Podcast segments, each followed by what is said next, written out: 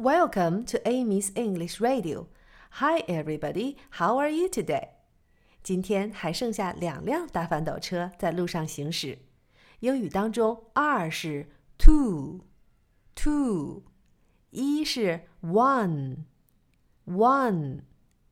一辆开到路边去卸货，用英语说就是 one pulls off to unload。one pulls off To unload. One pulls off to unload.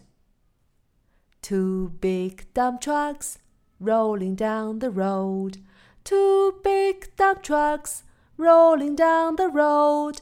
One pulls off to unload.